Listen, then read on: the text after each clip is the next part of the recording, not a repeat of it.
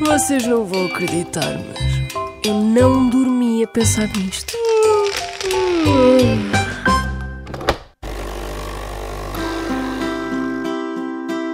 Posso lhe perguntar como é que costuma adormecer? Na verdade, eu ando tão cansada que eu só deito e durmo. Não costuma contar carneirinhos, Não. mas acredita nisto de contar carneiros e adormecer? Ah, acho que acredito que sim. Quem tem dificuldade de dormir, eu acho que essa é uma opção. Como é que costuma adormecer? Todas as noites. Eu, te- eu tenho um sono muito simples. Eu deito na cama e 5 minutos depois já é, são 8 da manhã. Já agora dorme de lado, barriga para baixo. Sempre de lado, conchinha e com a mão virada para dentro. E costuma contar carneiros. Não, O que é que acha das pessoas que contam carneiros? não tenho bem a opinião, a mim nunca funcionou. Como é que costuma adormecer? Como é que costuma ganhar sono? Contar carneiros. Contar carneiros? Contar carneiros. Não, eu por acaso adormeço bem. Viro-me de lado e, e abraço-me a um- à almofada, a uma almofada. Então, e o que é que acha de contar carneiros? Isso é mesmo a realidade? Não faço a mínima ideia. Tipo, um carneiro, dois carneiros? É capaz de fazer. Mas faz sentido? Não faz sentido nenhum, mas isto é- vai, vai de cada um. Eu- as minhas filhas, as minhas filhas, quando dizem que não conseguem adormecer, eu digo-lhes para contar carneiros. El- Elas riem-se imenso. Porque e como é que se conta carneiros? É pá, fazes de conta que estás a ver os carneiros, contas os carneiros e adormeces.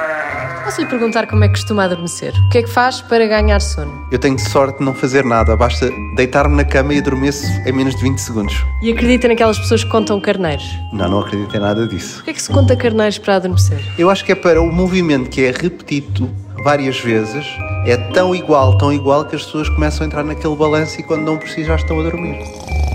Como é que costuma adormecer à noite? Bem, que nem uma pedra.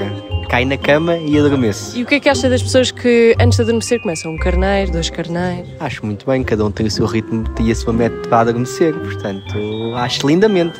Cada um com a sua. O relato mais antigo de alguém ter contado carneiros pela primeira vez está no livro Disciplina Crelicalis, escrito no século XII por Pedro Alfonso.